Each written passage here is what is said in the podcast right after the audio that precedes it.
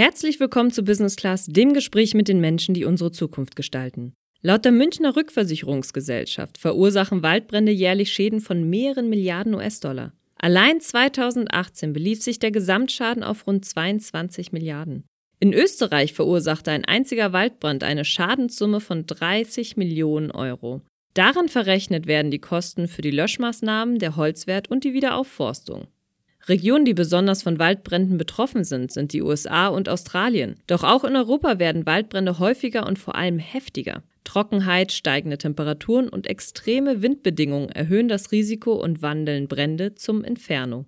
So wurden 2020 rund 900.000 Hektar Waldfläche in Europa durch Feuer zerstört. Am schlimmsten davon betroffen ist der Südosten und der Süden Europas. Waldbrände werden zudem in Zukunft häufiger auftreten. Das Umweltprogramm der Vereinten Nationen berichtet, dass die Zahl der Waldbrände bis 2050 um bis zu 33 Prozent steigen wird. Sie fordern daher die Regierungen auf, eine aktive Rolle einzunehmen und in die Prävention und Vorsorge sowie in die daten- und wissenschaftlich basierte Früherkennungssysteme zu investieren. Denn heutige Maßnahmen zur Früherkennung sind nicht nur sehr personen- und ressourcenaufwendig, sondern es vergehen oft mehrere Tage, bis ein Waldbrand entdeckt wird. Für eine bessere Waldbeobachtung benötigt man ein genaueres und weniger aufwendiges System.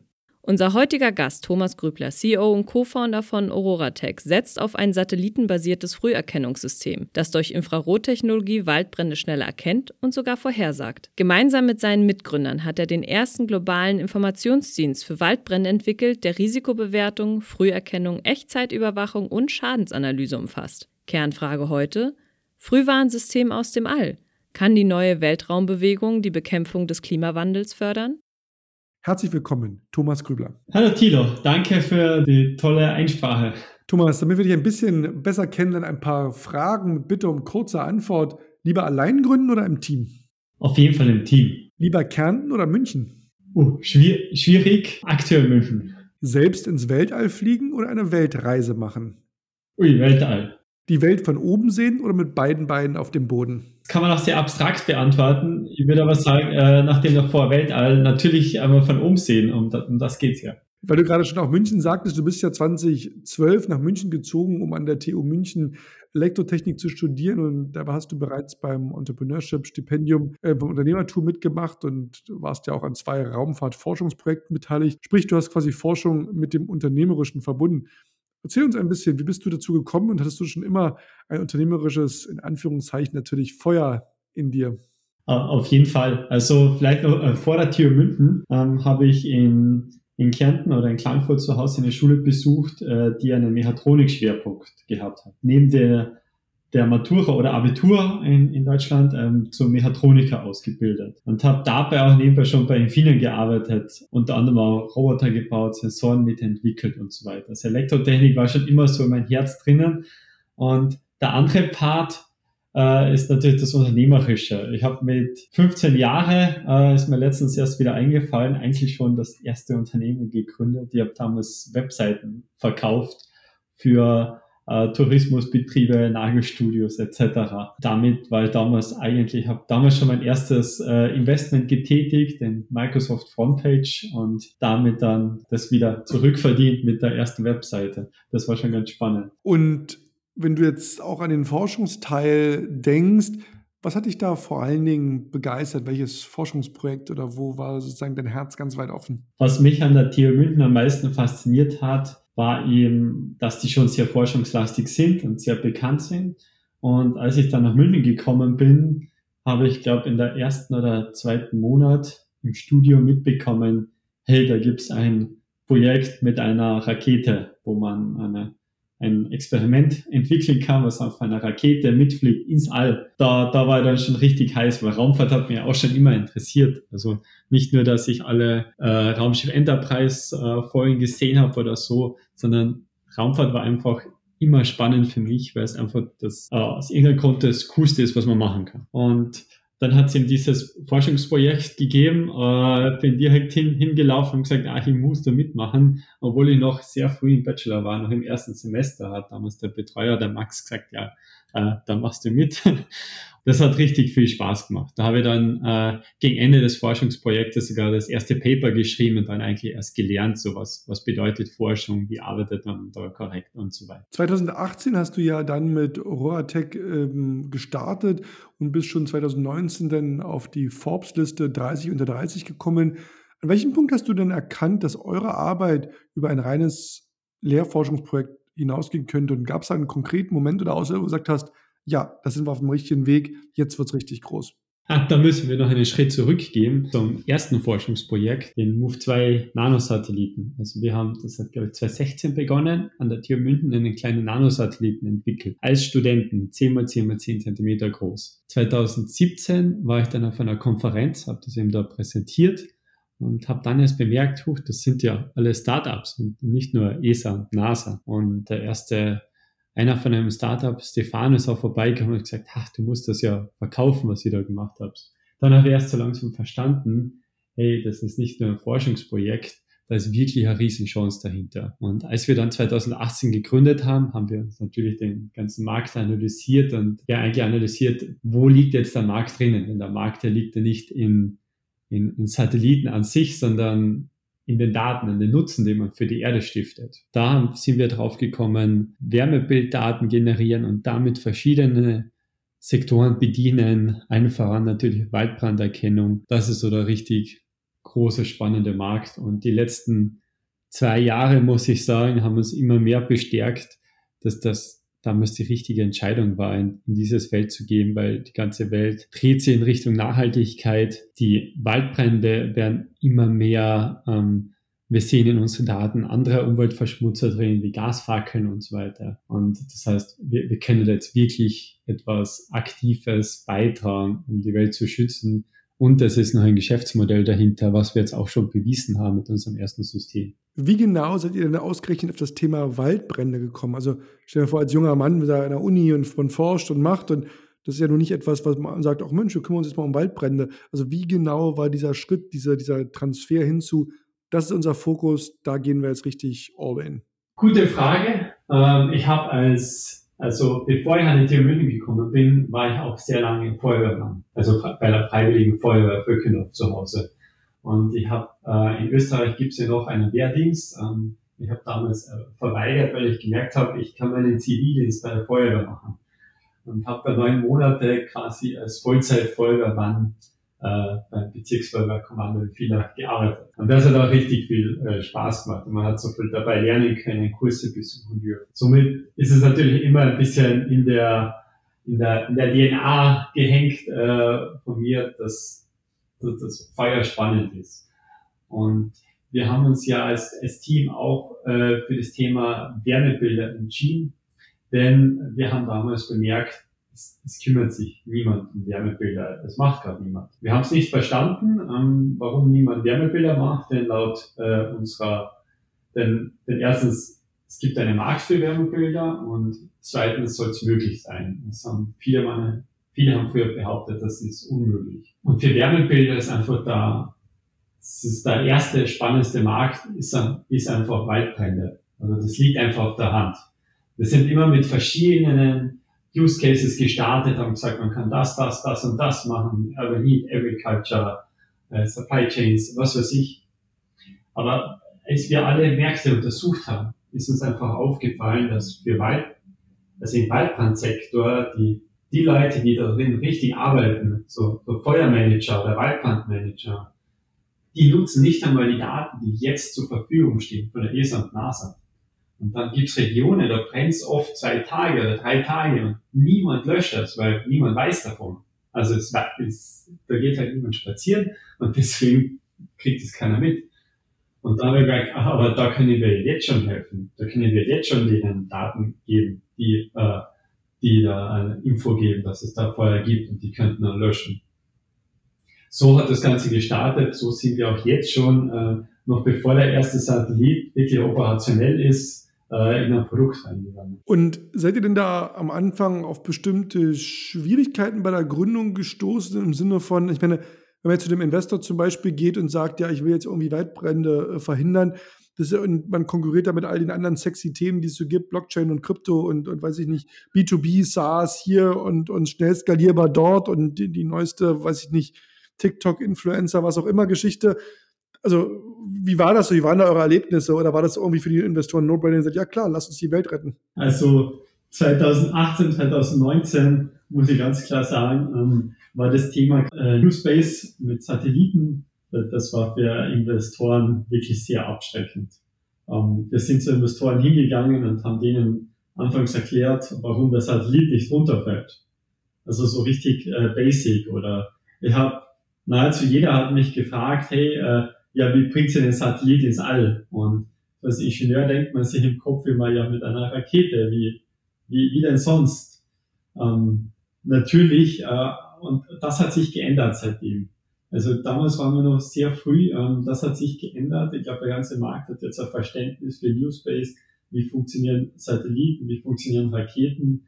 Ich glaube, jeder weiß mittlerweile oder viele Investoren wissen, dass man einen Satellitenflug einfach buchen kann, teilweise sogar richtig online mit Kreditkarte, dass das Ganze zugreifbar ist für alle und diese Markt-Education auch bei Investoren haben wir sicher mitbetrieben damals und betreiben müssen leider. Was kostet so ein Satellitenflug eigentlich? Also, weil du gesagt hast, kann man einfach buchen mit Kreditkarte. Wie muss man sich das kostentechnisch vorstellen? So ein Satellit, wie wir ihn hochbringen, kostet irgendwas um die 100 bis 300.000. 100 bis 300.000 Euro.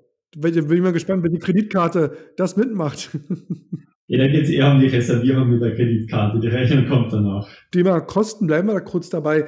Wer ist denn euer Kunde genau? Also ich meine, ist es der Wald, der Großwaldbesitzer? Sind es die Regierungen, weil die sagen, wir wollen natürlich nicht, dass hier irgendwie so schönen Wälder abbrennen ähm, und damit Steuergelder? Also wer, wer ist der Kunde? Wer bezahlt das letztendlich? Wer ist euer Markt? Unser Kunde aktuell sind wirklich alle großen Waldbesitzer oder Betreiber von großen Wäldern.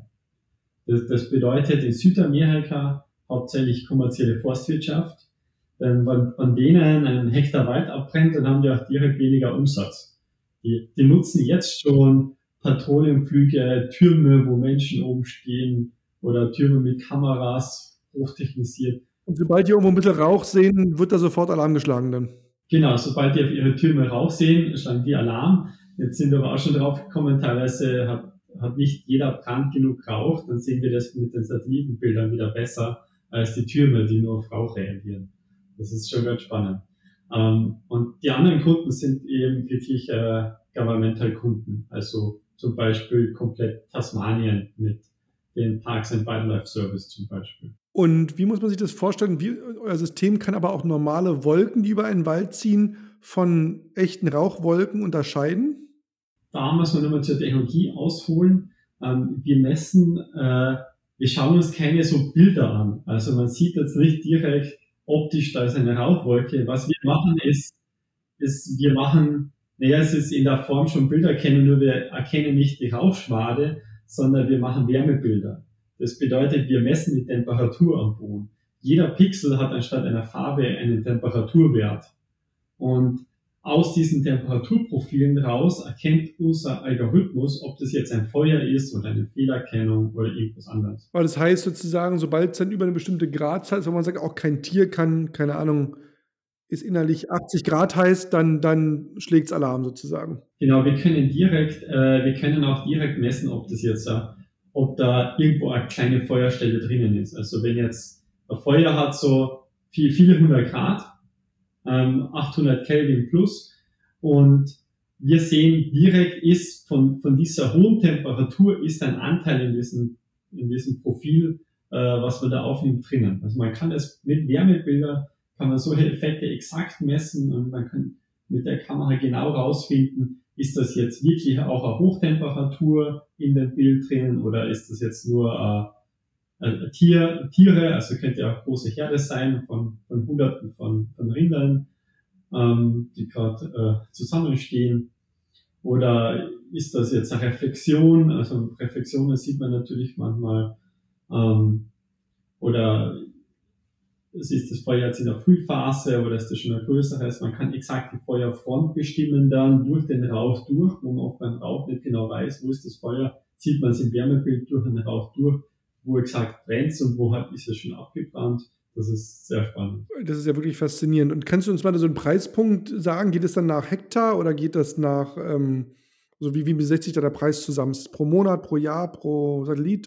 Unsere Kunden äh, zahlen ein klassisches Software-as-a-Service-Modell, also die zahlen pro überwachten Hektar ähm, pro Monat beziehungsweise pro Jahr. Das heißt, ein Hektar kostet was? Ähm, das kommt natürlich sehr drauf an, auf die Geografie, äh, lokale Währung etc., weil wir wirklich weltweit unterwegs sind. Un ungefähr liegt es bei ein paar Cent pro Hektar pro Monat.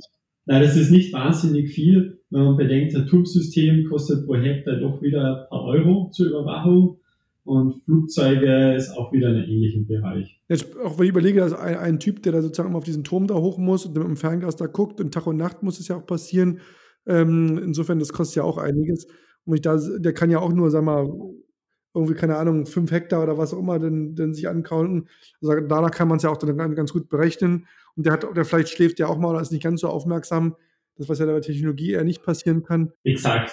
Alternativ, es gibt ja Türme mit Kameras, das ist auf jeden Fall Konkurrenz zu uns, aber auch die müssen erst aufgebaut werden, brauchen ein Fundament, äh, danach brauchen sie Wartung, äh, die immer vorbeigehen. Da haben Satelliten den großen Vorteil. Die sind immer das macht man einmal und das funktioniert auf der ganzen Welt. Eine Wartung für alle. Und wenn ihr sagt, ihr habt äh, Kunden in Tasmanien, aber auch in, in Lateinamerika etc., ähm, das heißt, das ist dann der gleiche Satellit, der dann immer um die Erde drum fliegt und dann da entsprechend Fotos macht? Oder müsst ihr dann, ist es pro Region oder wie muss man sich das technisch vorstellen? Genau, also das jetzige System, das funktioniert mit bestehenden Satellitendaten. Also wir nutzen von der ESA, von der NASA, UMETSAT, das sind Wetter Agencies, ähm, alle Satelliten. Wir haben über 20 Satelliten schon integriert, sogar 21, haben unsere Algorithmen drauf, äh, mit, auch mit künstlicher Intelligenz und liefern dann eben sehr zuverlässige Waldbrandbilder den Kunden oder eben auch die Warnung, dass es da und da brennt. Und in Zukunft wird es dann ergänzt mit unseren eigenen Satelliten, wo 2023 die ersten acht starten. Diese fliegen in einen sonnensynchronen Orbit. Das muss man sich so vorstellen. Die fliegen auf 500 Kilometer Höhe, also sehr, sehr niedrig im Vergleich zu anderen Satelliten. Damit kriegt man eine hohe Auflösung zusammen. Und die fliegen immer von Süd zum Nordpol und dann wieder zum Nordpol, zum Südpol, Nordpol, so im Kreis. Und die Erde dreht sich ja im Verhältnis zur Sonne. Nur die Satelliten drehen sich nicht im Verhältnis zur Sonne. Das heißt, die stehen fest. Und wenn die dann nach unten schauen, dann haben sie immer genau den gleichen Schattenwurf von der Sonne, wenn sie im Kreis fliegen. Und somit äh, hat, hat man die Möglichkeit, mit dem Satellit eine Aufnahme zu machen zu einer speziellen Ortszeit, also speziellen Uhrzeit, wie zum Beispiel 15 Uhr, und das die ganze Zeit auf der ganzen Welt. Und somit kriegen wir mit einem Satellit, also mit einer Satellitenflotte von so sieben äh, plus Reserve, also acht Satelliten, die ganze Welt um exakt 15 Uhr aufgenommen und immer 15 Uhr Ortszeit überall. Aber das sind dann auch keine Bilder, sondern Wärmedaten. Das sind Wärmebilder. Also man sieht auf den Wärmebildern zum Beispiel Feuerfront und wirklich als, als Linie zum Beispiel. Und was kostet so ein Satellit? Ähm, Satelliten sind mittlerweile relativ günstig. Also die Satelliten, die wir jetzt zugreifen, die kosten ja, die haben oft Programmkosten von Milliarden dahinter in diesem Bereich. Wir sind jetzt pro Satellit mit ungefähr plus minus eine halbe Million dabei. Und wie finanziert man sowas? Jetzt hauptsächlich Venture Capital. Ähm, langfristig ist aber so, die Satelliten kosten ja pro Jahr und auch dieses Umsatzvolumen, was möglich ist, relativ wenig. Das heißt, man kann mit den Satelliten, auch wenn das jetzt ein paar Millionen äh, kostet, kann man trotzdem ganz normale und so wirklich sehr optimale Software-as-a-Service-Margins darstellen. Und wie lange ähm, halten die sozusagen dann? Also wie lange, wann müssen die ausgetauscht werden oder die Batterie alle? Oder ich weiß nicht, wie das genau funktioniert, aber wie, wie muss man sich das vorstellen? Ja, die haben wirklich Batterien drinnen, ähm, aber auch Solarzellen, also die funktionieren sehr lang. Ähm, wir planen aktuell mit der Einsatzzeit von fünf Jahren. Man könnte jetzt auch Glück haben, dass sie länger gehen, aber das ist gar nicht das Ziel, sondern früher hat man Satelliten immer für 20 Jahre gebaut. Das resultiert da, darin, dass wir jetzt äh, dass man nach 20 Jahren auf Daten von einem uralten Satellit vertrauen muss. Und die Technik hat sich ja weiterentwickelt. Und durch das, dass wir zu kleine Satelliten bauen im niedrigen Orbit, können wir die super günstig immer wieder austauschen und immer die neuesten Technologien hochbringen und damit immer den besten Service liefern und so. Ähm, nur ist es ja so, dass ihr quasi eben, wie du schon sagtest, ähm, ihr an euren eigenen Satelliten diesen CubeSat, wie ihr ihn nennt, ähm, dort selber baut. Der hat ja so eine Größe von so einer Schuhbox, Schuhkarton, sag ich mal. Ähm, und ähm, wie du sagtest, mehrere davon sollen ins All. Ist es was, was ihr wirklich selber baut und entwickelt oder kauft ihr das irgendwo ein oder entwickelt ihr das gemeinsam? Was ist da der Prozess? Das ist eine Mischung. Das Tolle ist, es gibt im New Space für diese Satelliten schon sehr viele Zulieferer. Es gibt viele Firmen, die sind Experten im Satellitbau. Es gibt äh, viele Firmen, die, die haben Bodenstationen, so Antennen an Boden, die man anmieten kann. Ähm, unser USP liegt in der Kamera und den On-Orbit Processing. Also, dass wir die Daten aufnehmen können, die Wärmebilddaten bekommen und die Wärmebilddaten im All auswerten können.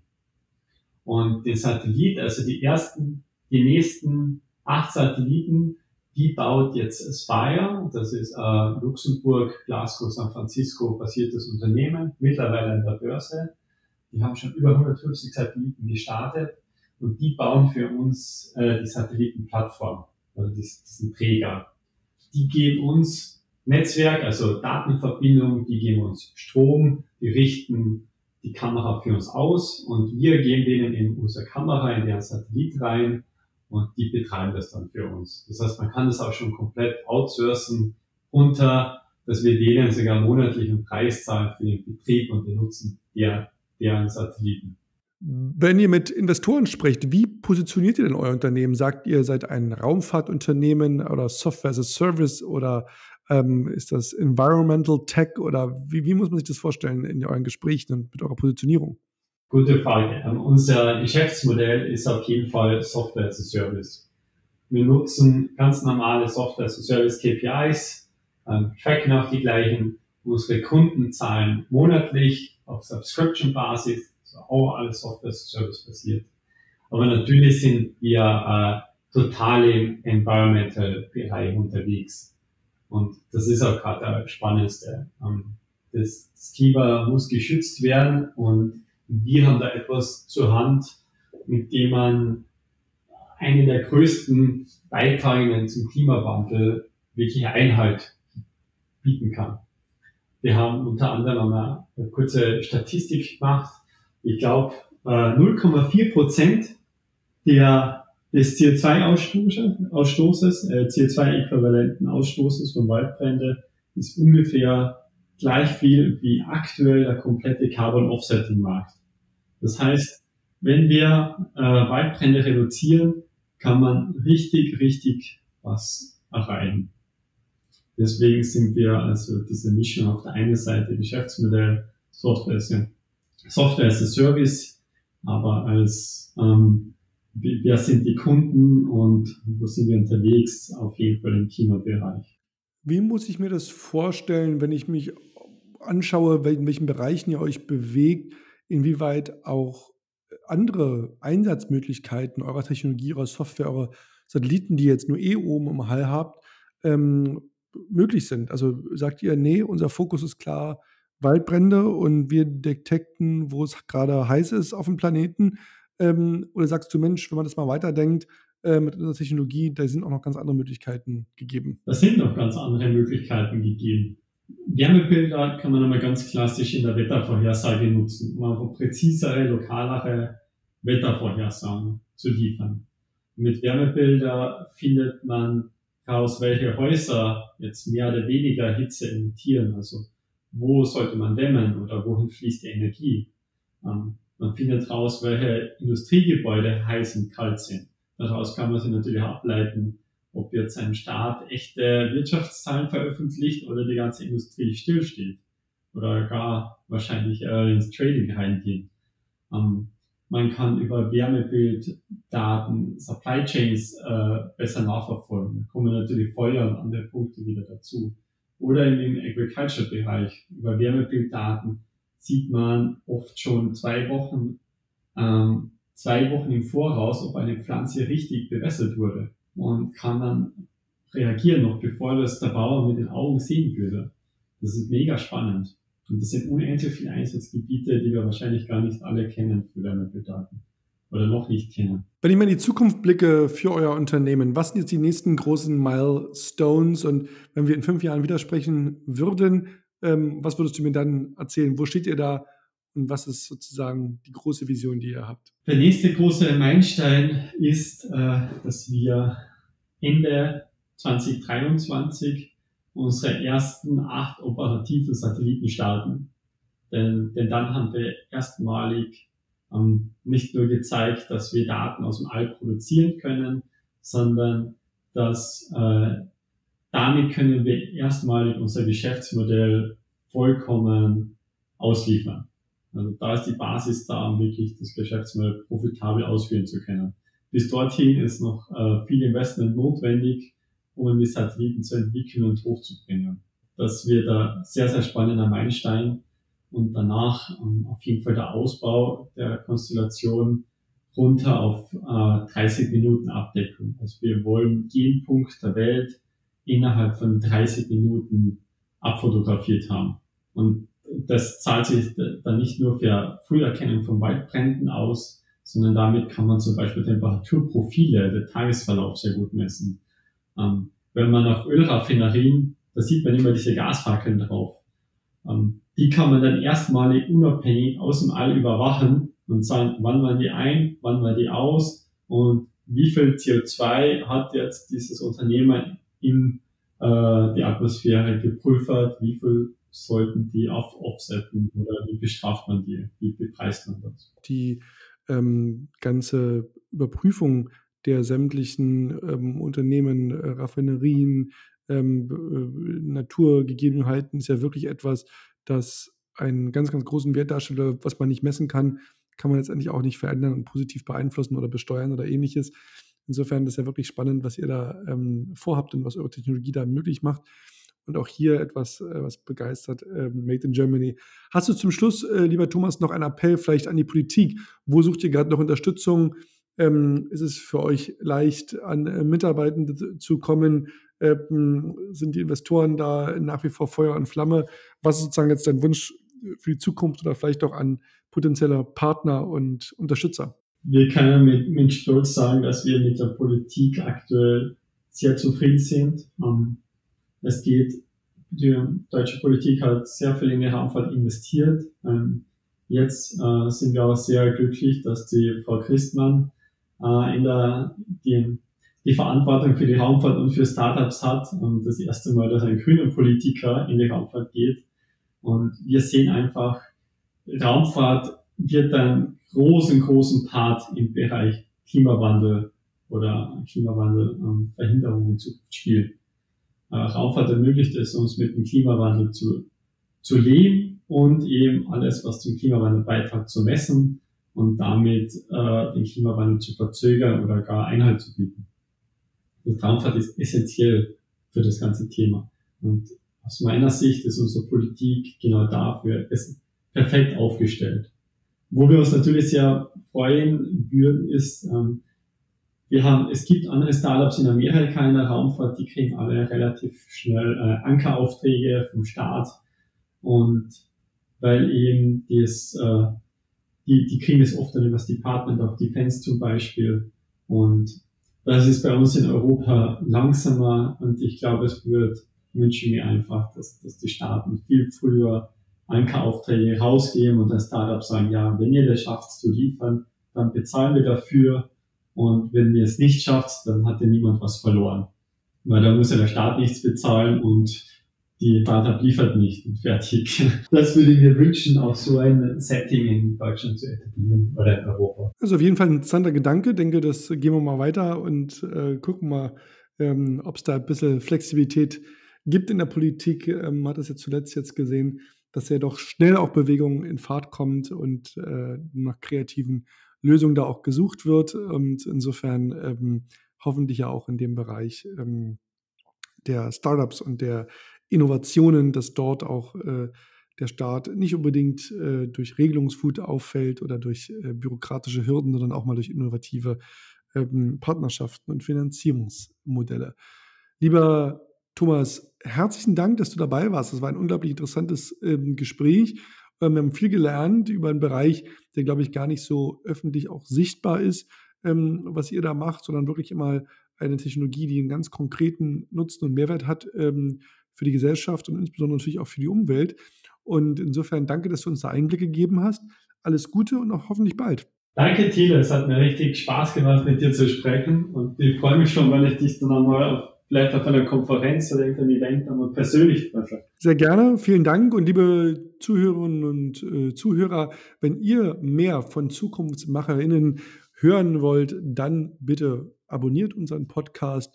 Wir sind auf allen Plattformen, bei Apple, bei Deezer, bei Spotify und äh, überall da, wo es gute Podcasts gibt. Und lasst gerne auch einen Kommentar oder ein paar Sterne da, ähm, damit auch andere davon hören und von wissen, was unsere Welt bewegt und was hier letztendlich an spannenden Menschen, die unsere Zukunft gestalten, unterwegs ist und ihre Geschichten zu hören. In diesem Sinne wünsche ich euch allen noch einen wundervollen Tag und bis zum nächsten Mal.